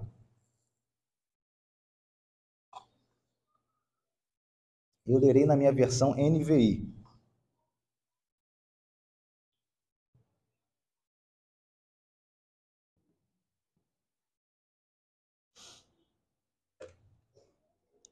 João, capítulo 1, 19 a 34. Esse foi o testemunho de João. Quando os judeus de Jerusalém vieram sacerdotes e levitas para lhe perguntarem quem ele era. Ele confessou e não negou. Declarou abertamente: Não sou o Cristo. Perguntaram-lhe: Então quem é você? É Elias? Ele disse: Não sou. É o profeta? Ele respondeu: Não. Finalmente perguntaram: Quem é você? Dê-nos uma resposta para que a levemos àqueles que nos enviaram. Que diz você acerca de si próprio? João respondeu com as palavras do profeta Isaías: Eu sou a voz do que clama no deserto. Faça um caminho reto para o Senhor. Alguns fariseus que tinham sido enviados interrogaram-no então, por que você batiza se não é o Cristo, nem Elias, nem o profeta? Respondeu João: Eu batizo com água. Na minha versão está com água, algumas versões estão em água. As versões que estiverem com água, é, eu, sugiro, se vocês quiserem, marcar aí, em água é a melhor tradução. Porque quem batiza com água pode jogar apenas um balde em cima, mas quem batiza em água exige o mergulho, exige a imersão, que é o batismo bíblico. Então, a palavra do original pode ser em ou com, mas a melhor tradução é em água. Então, no verso 26 está: Respondeu João: Eu batizo em água, mas entre vocês está alguém que vocês não conhecem. Ele é aquele que vem depois de mim, cujas correias das sandálias não sou digno de desamarrar. Tudo isso aconteceu em Betânia, do outro lado do Jordão, onde João estava batizando. No dia seguinte, João viu Jesus aproximando-se e disse: Vejam, é o Cordeiro de Deus que tira o pecado do mundo. Este é aquele a quem eu me referi quando disse: Vem depois de mim um homem que é superior a mim, porque já existia antes de mim. Eu mesmo não o conhecia, mas por isso é que vim batizando com água para que ele viesse a ser revelado a Israel. Então João deu o seguinte testemunho: Eu vi o Espírito descer do céu como pomba e permanecer sobre ele. Eu não teria reconhecido se aquele que me enviou por, para batizar com água ou em água não me tivesse dito: Aquele sobre quem você vira o Espírito descer e permanecer, este é o que batiza com o Espírito Santo. Eu vi e testifico que este é o Filho de Deus. Amém? Oremos. Pai Santo, bendito e eterno, obrigado, Senhor, pela tua palavra revelada e iluminada aos nossos corações através do teu Santo Espírito, Senhor. Obrigado porque essa palavra foi preservada e ela é preservada para o nosso conhecimento, para a nossa aprendizagem, para a nossa aplicação, Senhor. Obrigado pela vida de João, o Batista, João, o evangelista, João apóstolo, porque eles nos orientam através da tua instrumentalidade a viver como testemunhas do Senhor. Ó Senhor, nos ajude a ser testemunhas verdadeiras do Senhor Jesus, por onde quer que a gente passe. Queremos viver como testemunhas, Senhor. Então, fala aos nossos corações. Ainda em tua presença, queremos colocar diante de ti a vida de todos os nossos irmãos que prestam concurso neste dia, Senhor. Ó Pai, traz entendimento, recordação de tudo que foi estudado, para que eles lá também sejam motivo de glorificação ao teu nome. Nós oramos em nome do Senhor Jesus. Amém e amém. Meus irmãos, eh, nós iniciamos essa série de eh, sermões em João no dia 3 do 4. A gente pregou aqui, tivemos a oportunidade de meditar em João 1, de 1 a 18. Como foi no dia 3 do 4?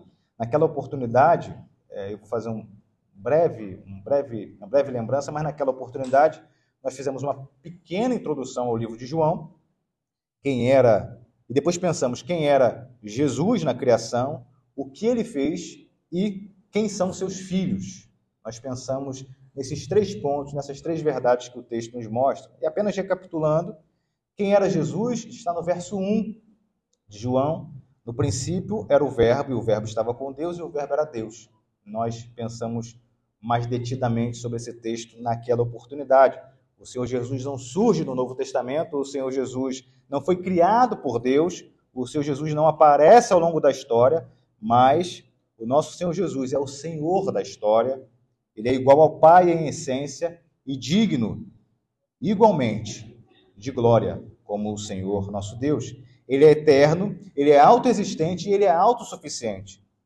De modo que ah, ele estava com o Pai e com o Espírito desde o início, desde a eternidade, na criação. A outra verdade que nós extraímos do texto, naquela oportunidade, foi o que ele fez. E nós lemos o verso 4 e 5: A vida estava nele, e a vida era a luz dos homens. A luz resplandece nas trevas, e as trevas não prevaleceram contra ela. Então, o Senhor Jesus, ele não é a luz, ele não gera luz, ele é a própria luz. Luz que dá vida, e essa luz brilha nas trevas e traz ordem ao caos. Essa vida aqui é a nossa vida antes de conhecer o seu Jesus. Trevas e caos. E ele gera a vida, ele gera a luz. Então, o Senhor Jesus trouxe vida física quando construiu o mundo, traz vida plena para aqueles que estão em Cristo Jesus e dá vida perene na glória para todos nós que somos chamados por Ele. E a terceira verdade que nós vimos naquela oportunidade é quem são os filhos de Deus. Ah, e a gente ah, comentava que são aqueles que receberam, aqueles que o receberam. Os irmãos devem recordar, não basta crer, mas é crer e receber. Receber no sentido de obedecer, não basta crer, portanto. Aqueles que o receberam e os que são suas testemunhas. Então, nós falamos muito brevemente sobre testemunhas ah, naquela oportunidade. Verso 6 fala: Houve um homem enviado por Deus cujo nome era João. Ah, e só para não ter confusão, aqui quem escreve é João o apóstolo, falando do João o Batista. É muito João, né? Então, o livro é de João o apóstolo, e aqui ele cita o João o Batista. Então, fala, houve, João aqui escreve, João, João o apóstolo escrevendo, né? houve um homem enviado por Deus cujo nome era João. Que João é esse? Batista. No 7 fala, ele veio como testemunha para que testificasse ou testemunhasse, se preferirem, a respeito da luz, a fim de que todos virem a crer por intermédio dele. Então percebo que desde aquela da, da outra vez que nós iniciamos esse livro, já tínhamos visto a palavra testemunha e testemunhar no verso 7. De modo que uh, é uma palavra que é cara, é uma palavra que João fala o tempo todo. E hoje, com base no texto que a gente leu, ou seja, de 19 a 34, eu quero pensar sobre essa palavra, cara, valiosa. Essa é uma, uma característica que é valorizada por João, testemunha ou testemunhar. Além de aparecer no verso 7, que nós já tínhamos falado no início da nossa, da nossa série, essa mesma palavra ou essa mesma raiz, ela aparece aqui, do verso 19 ao 34 que nós lemos, ela aparece mais três vezes. Não sei se os irmãos assim, perceberam, mas ela aparece mais três vezes, no começo e logo lá para o final. Então, a gente deve estar atento a essas ênfases que o, que o autor dá, porque essa ênfase, essa repetição da, da palavra, ela quer nos falar algo, ela quer trazer ênfase sobre algum aspecto daquela palavra, no sentido de falar aos nossos corações. E eu lembro aqui, eu já tinha comentado que a palavra traduzida como testemunha do original, grego, é martirian, de onde vem também a nossa palavra mártir. É... E falamos que nós devemos pensar nessa palavra em duas dimensões. Para quem tiver lembrado, a gente falou de pensar na palavra mártir em duas dimensões. A primeira é a testemunha como aquele que descreve e atesta os fatos. Eu sou testemunha porque eu descrevo aquilo que o Senhor Jesus fez no meu coração. Eu sou testemunha porque eu descrevo e testemunho o fato da minha conversão, daquilo que o Senhor faz com a sua igreja, daquilo que o Senhor sustenta. Mas sou mártir ou testemunha também, no sentido de estar disposto a sofrer tormentos e até a morte, ou para a gente usar a linguagem da EBD, quando temos perseguições, como temos provações, eu também sou mártir nesse sentido de continuar sustentado pela fé em Cristo Jesus, pela fé em Cristo nosso Senhor, de modo que estamos dispostos a sofrer e, e nos sustentar uh, em nossas crenças. Não é assim? Estamos firmes em ser perseguidos, estamos firmes até a morte. Essa também é uma dimensão. E nós temos vários irmãos que atuam hoje exatamente dessa forma. Esse texto não está distante de nós, exatamente dessa forma. Na China, em alguns países do Oriente Médio e até no Brasil, eventualmente, nós vimos isso. Algumas a alguns povos que são pouco alcançados, é, eles têm muita dificuldade é, dentro do, do, do, povo de aceitação pela palavra de Deus. Aliás, tem alguns países, é, olha que interessante, alguns países islâmicos que você pode até pregar, não tem problema, eles não, eles não, eles não criam, eles não gostam, né? Mas você pode até pregar, mas não pode ter conversão. Se tiver conversão, você é morto. Olha que interessante, porque eles entendem o seguinte, porque a religião em alguns países é uma, é uma questão até é, é política, né? Você nasceu ali, você tem que ser. Se você nasceu aqui, você tem que ser muçulmano. Então, você pode pregar, fala o que você quiser, mas se ele se converter, ele saiu daquilo que ele nasceu para ser. Então, se ele se converter, você pode ser morto. Então, esse texto não é um texto distante para nós. Bom, João foi um mártir. Vocês lembram que João foi morto por Herodes, foi preso primeiro, né? E um pedido da sua enteada, ele foi decapitado, foi apresentado numa bandeja. Então João foi um mártir porque ele morreu pelo evangelho. Os apóstolos também foram testemunhas ou mártir. Está lá em Atos 1:8.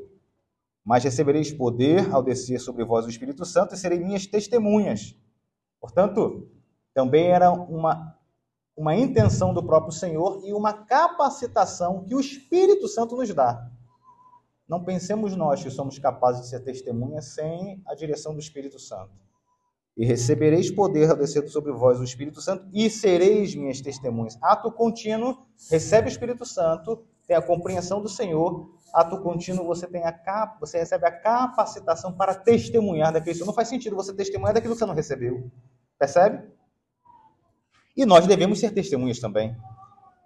Creio que João Batista nos ajude a entender uh, essa lógica, ele nos ajude a entender através desse texto o que de fato é ser testemunha. Então, eu quero pensar com os irmãos como, aliás, quem somos nós, como testemunhas, né? com base no texto que lemos, quem somos nós, e com base nessa compreensão, como devemos viver, como testemunhas também. Então, com base no texto que a gente acabou de ler, eu quero pensar sobre quem somos nós hoje pela manhã e como devemos viver logo mais à noite, se Deus permitir. Então, hoje, quem somos nós? Vejamos à luz do texto. Quem somos nós? Se vocês pegarem essa primeira parte aqui do versículo 19, essa, esse, esse, esse, diálogo de João com os judeus, é interessante perceber que antes de dizer quem ele era, ele faz questão de dizer quem ele não era. Percebem isso? Ao invés de dizer diretamente quem ele é, ele começa falando quem ele não é. Percebe que interessante? É, essa também é uma forma que nós podemos falar de nós mesmos. Às vezes a gente fala assim. Aliás, muitas vezes as pessoas nos identificam dessa forma. Muitas vezes as pessoas não falam quem nós somos, mas falam o que não somos, como o João fez aqui. Preste atenção. Às vezes, talvez você já tenha tido alguma experiência nesse sentido. A pessoa fala assim, ó, nem adianta chamar fulano para isso que ele não vem. Não adianta nem chamar fulano que ele não vem. Ele não está falando o que, que você vai, ele está falando que você não faz, que você não vai. O pessoal fala assim, ó, fulano não é disso. Ou fala assim, ó, não fale com fulano não, porque ele não participará. E não é ruim, não. Geralmente isso aqui está envolvido com atos pecaminosos. Ó, não chama fulano para vir aqui, não, porque ele não vem. Está falando do que, que a gente não é. É uma forma também de identificar o que somos. Principalmente hoje. Principalmente hoje. Ó, essa reunião aqui, outro dia, é, e eu falo isso para desgosto nosso. A irmã fez uma, uma, como é que é aquele chá, chá de, antes de casar chá de panela, né? Uma irmã, uma irmã da igreja fez um chá de panela e, e chamou as mulheres, né, para chá de panela e convidou uma sexóloga, uma sexóloga para falar sobre sexo no, na, na, na, no chá de panela. Mas fulana, não chama fulana não, porque fulana não vai. Não vai mesmo. Não vai mesmo. Você não chama a irmã fulana de tal, não vai mesmo. E graças a Deus que não vai, porque tem ainda... Muitas vezes nós somos identificados pelo que não somos. E é bom isso. É sinal de respeito, é sinal de que a gente tem se posicionado como testemunha do Senhor Jesus. Compreende? Olha, não fala muito palavrão na frente, irmão não gosta. Que bom. Que bom que somos identificados assim é sinal de que temos testemunhado daquele que habita em nós. E, às vezes, a depender da situação, é mais interessante que a gente comece falando quem a gente não é mesmo.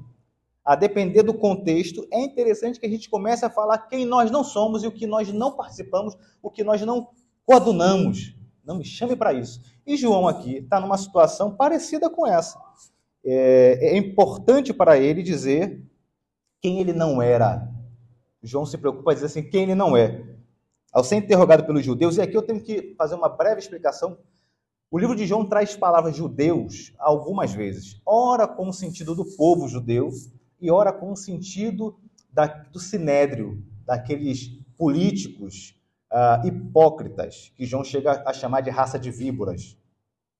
Então, aqui, esse judeu está se referindo a esse povo, não está se referindo ao povo judeu de um modo geral, até porque João era judeu, ele não estava sendo hostil com o seu povo, ele estava se referindo a esse grupo político-religioso que era hipócrita, ok? Então, ele fala assim, ó, ele estava sendo, é, numa situação onde ele era, era, era questionado por esse povo, né, esse, essa liderança, e ele começa negando as figuras escatológicas. O que são figuras escatológicas? Figuras do fim. Ele começa a negar as figuras do fim. Ele começa a negar aquelas figuras que eram esperadas pelo povo judeu. Quais são essas figuras? Cristo, Elias e o profeta. Então ele começa a negar isso. Verso 20: Ele confessou e não negou, declarou abertamente: Não sou Cristo. Vocês sabem que Jesus é o nome, Cristo é um título, né? Então, Jesus o Cristo, Jesus o ungido, ou Jesus o Messias. Então ele falava assim: Eu não sou o Cristo, eu não sou o ungido, eu não sou o Messias. Eu não sou. Verso 21, perguntando então ele: Você é Elias? Ele fala: Não sou. Você é o, é o profeta, não é um profeta, mas é o profeta. Ele não sou também. O profeta está registrado lá em Deuteronômio 18:15, quando Moisés diz assim: "O Senhor, o seu Deus, levantará do meio dos seus próprios irmãos um profeta como eu, ouçam-no." Então era uma figura escatológica, uma figura dos últimos dias. Ele, o povo poderia pensar assim, olha, é o profeta que Moisés falou. Ele fala, eu não sou o profeta. Embora João o fosse, mas ele fala, eu não sou o profeta. E perguntaram se ele era Elias. Isso aqui está em Malaquias 4, 5, o último livro do Antigo Testamento, no último capítulo, fala, Malaquias fala assim: Vejam, eu enviarei a vocês o profeta Elias antes do grande e terrível dia do Senhor. Então o pessoal tinha essa expectativa do retorno de Elias. E ele fala: Não sou também Elias. Agora que interessante, porque Mateus 11, 13 e 14, Jesus diz assim: Olha, pois todos os profetas e a lei profetizaram até João. E se vocês quiserem aceitar, este é o Elias que havia de vir. Ora, Jesus falou que ele seria o Elias. Jesus fala que João era o Elias que havia de vir. E João está falando assim: Eu não sou Elias. Será que João está contradizendo o seu Jesus? João nega que era Elias, porque se ele fala que era o Elias ali, tem duas possibilidades, né? A primeira é que João ainda não se compreendia no que estava inserido. Era grande demais para ele. Ele ainda não entendia o que, ele fazia ali. Mas mais do que isso, se ele fala que ele era o Elias, a compreensão desse povo seria uma compreensão de reencarnação. E quando Jesus falou que ele seria o Elias, está falando do espírito, do pensamento, da forma de ser. Ele vai ser o Elias por quê? Porque ele é um homem que tem intimidade com o Senhor, confronta o pecado de coração quebrantado.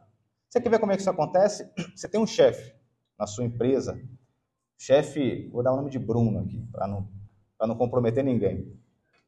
Chefe chato, e briga o tempo todo, horrível, chefe péssimo. E aí Bruno é demitido. Aí vem outra chefe, Bruna, fica, só fica em família. Vem outra chefe, Bruna, mesmo jeito, do mesmo chata, complicada. Aí você fala o quê? Rapaz, é o mesmo espírito, é o mesmo jeitinho. É nesse sentido haveria de vir outro Elias no mesmo espírito, na mesma compreensão de confrontar o pecado, de denunciar o pecado, de intimidade com o Senhor. Percebe? Então é nesse sentido. Retornando aqui, João era interrogado pelos sacerdotes e levitas, aquela liderança, sobre qual era a sua autoridade para fazer aquilo. Qual é a sua autoridade para você batizar? Mas João sabia João tinha conhecimento de diferenciar o arauto da pessoa anunciada. É importante nós diferenciarmos o arauto da pessoa anunciada. O arauto é aquele oficial encarregado de proclamar, fazer proclamações solenes. Olha, vencemos a guerra, ou vamos para a guerra. O rei. Mas o arauto não é aquele o mesmo que anuncia. Ele aponta para aquele que é anunciado.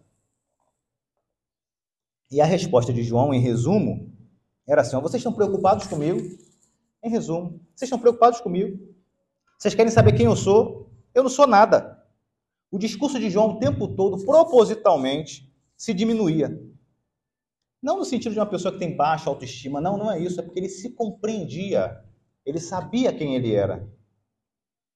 Pois João estava ali para apontar para Jesus e não para si. Por isso que ele fala: convém que ele cresça e eu diminua porque ele está o tempo todo apontando para o Senhor. Ele sabe o lugar do arauto.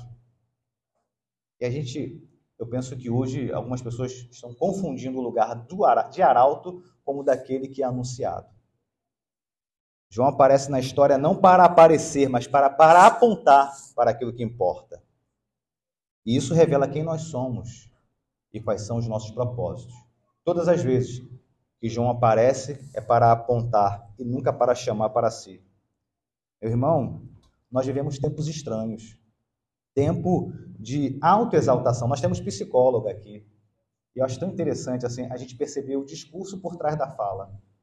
Tempo de autoexaltação. Fala assim, olha, não fui eu, mas eu orei e a irmã foi curada. Não fui eu, não fui eu. Olha, eu cheguei ali e fiz um, uma movimentação e teve um crescimento. Não fui eu mas desde que eu cheguei teve um crescimento. Olha, não sou eu, mas o negócio ficou melhor. Não fui eu, não fui.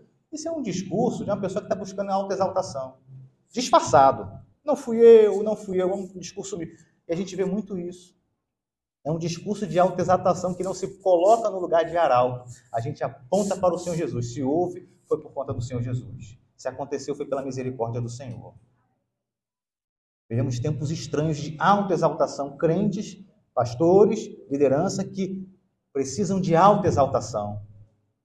E João, o tempo todo, a despeito da autoridade que tinha, ele apontava para aquele que é o nosso Senhor. Nós vivemos tempos de superexposição. Eu preciso colocar tudo que eu faço na rede social para que vejam que eu sou bom. Eu preciso falar de tudo que eu faço para que vejam como eu sou bom. João, João não tinha essa necessidade. Vocês estão preocupados comigo? Eu não sou nada. Eu aponto para aquele que é. Vivemos tempos de autoexposição, superexposição e carência de fazer e mostrar. O pessoal estava vendo uma brincadeira, o pessoal falou assim: ó, quando vai para academia e tira foto, dá resultado do mesmo jeito? Você tem que tirar foto e falar que foi pago, que eu fiz. Eu fazia parte de uma, uma, uma obra, Independentes Químicos. Quantas não foram as vezes, meus irmãos, que as pessoas tinham que entregar a um, uma pessoa necessitada, fazendo uma selfie ao mesmo tempo? Que tristeza! Que tristeza! Eu tenho que entregar o pão fazendo uma selfie ao mesmo tempo. Que necessidade estranha dos nossos tempos. Tempos de trabalhos personalíssimos. Trabalho personalíssimo é aquele que exalta a personalidade. Deus nos livre. Deus nos livre da Igreja Batista no Lobato ser reconhecida por alguém. Ela deve ser reconhecida, acima de tudo, pelo Senhor Jesus. Ah, aquela igreja onde está pastor fulano de tal, onde está líder fulano de tal. Não! Deus nos livre. Existem alguns trabalhos tão personalíssimos que até a foto do pastor está na, na, na, frente da igreja. Tempos estranhos. João não tinha essa necessidade. Tem que botar a foto do pastor. Agora bota o pastor e a esposa. Tempos estranhos. João não tinha essa necessidade. E nós, como testemunhas, não devemos ter essa necessidade. Testemunha fala de outrem, não fala de si. Meus amados irmãos, a mensagem de João e que precisamos entender como testemunhas do Senhor Jesus é que o reino já tem o rei, só tem espaço para servo. Só há espaço para servo. Caminhamos para uma humanidade que perdeu o senso entre aquilo que anuncia e quem anuncia. Quem anuncia não faz anúncio de si próprio. É feio, não é feio? Eu ficar arrogando para mim. E mais, o papel é de usurpador, porque tira do Senhor. O papel é de ladrão, tira a glória do Senhor. Como você tem sido testemunha? Como eu tenho sido testemunha? É uma pergunta que a gente precisa falar. O seu falar, o meu falar, o nosso falar, o nosso agir aponta para Jesus a todo tempo? ou aponta para mim, ou aponta para você. Se tem alguma coisa que aponta para você, se tem alguma coisa que aponta para mim, para nós mesmos, eu quero dizer que isso é usurpação, meu irmão, minha irmã. Abandone agora. Às vezes é mais sutil do que a gente pensa, mas tudo em nossas vidas deve glorificar o Senhor. As pessoas podem até ter dúvida de quem nós somos como tinham com relação a João. É você esse, é você o Cristo, é você o profeta, é você, é você, é você. As pessoas podem ter dúvidas com relação a nós. Tem problema, mas nós não podemos ter dúvida de quem nós somos. Nós somos filhos do Deus Altíssimo. Nossas, deve, nossas vidas, portanto, devem apontar para esse Senhor. Individualmente. Nas nossas vidas, individualmente mas nas nossas vidas também como corpo de Cristo, como noiva do Senhor, aqui em Lobato, que tudo aponte para o nosso Senhor e Salvador Jesus. Eu quero caminhar para o fim, dizer para os irmãos que esse é um conceito não muito fácil de ser compreendido, porque muitas vezes é sutil, é bonito, bonito, e não me entendam mal, não me entendam mal, pelo amor de Deus. Não me entendam como uma pessoa que é, não é grata, mas eu tenho muita preocupação, por exemplo, é, quando a gente enaltece o trabalho de um irmão. A gente deve dar honra, não é isso que é a palavra de Deus? Mas sempre atribuindo ao Senhor a sua misericórdia. Porque tudo vem dele. Ah, eu sou inteligente, glória a Deus. Ah, porque eu passei, glória a Deus. Ah, porque o estudo foi bom, glória a Deus. Tudo.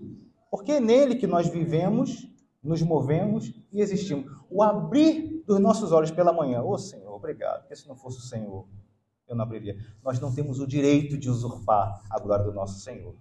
Portanto, como testemunhas, devemos viver sempre apontando para aquele que é o nosso Senhor. À noite, se Deus permitir, nós vamos entender como fazer isso, como viver como testemunhas. Nós já sabemos o que é ser testemunha. Quem somos? Testemunhas. E à noite nós vamos compreender como viver como testemunhas do nosso Senhor. Amém? Eu quero orar com os irmãos.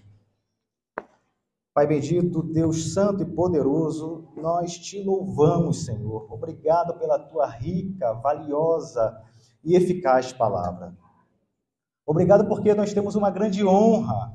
É um grande privilégio poder ser tuas testemunhas, nós pequeninos, Senhor, tão frágeis, tão limitados. O Senhor nos dá esse privilégio de ser sua testemunha.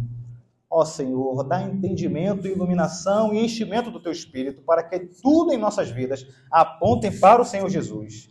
Livra-nos, Senhor, de alta exaltação, livra-nos de superexposição para trazer algum tipo de mérito para nossas vidas.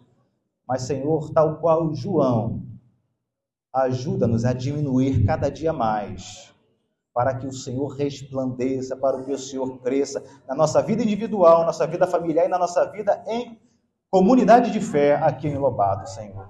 Tudo pertence a Ti, nós compreendemos dessa forma e nossas vidas também. Nós queremos nos posicionar aqui como arauto nesse bairro, que aponta para aquele que tem poder e não para nós mesmos. Portanto, Senhor, ajuda-nos a anunciar como testemunhas a Tua maravilhosa luz.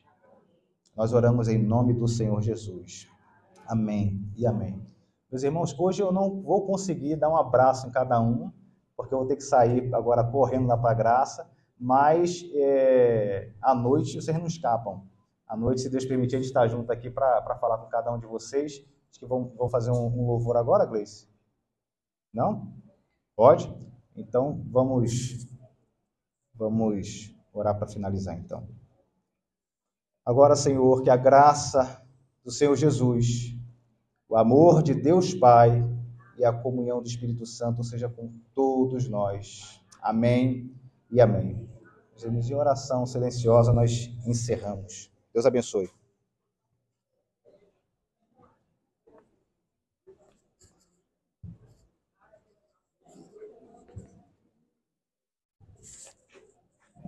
Deus abençoe.